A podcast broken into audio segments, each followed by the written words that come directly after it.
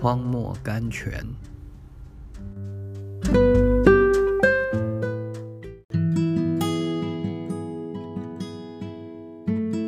四月三十日，这又丑陋又干瘦的七只母牛，吃尽了那又美好又肥壮的七只母牛。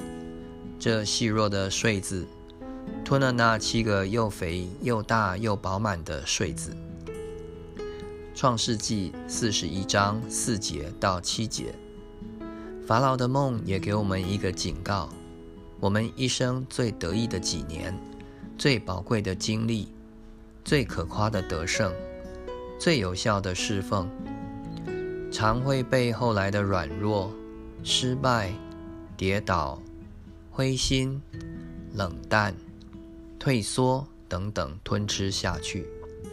许多成大事业的伟人，往往如此结果。想起了也觉得可怕。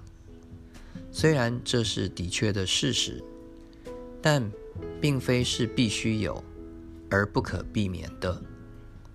戈登说，要避免这种悲剧，只有一个稳妥的方法，就是时时与神有新鲜的接触。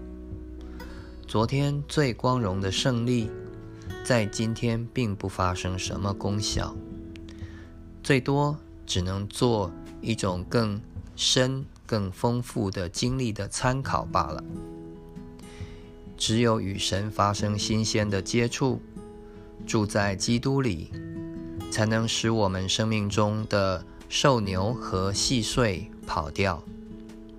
翻译自陈庚信息。Messages for the Morning Watch.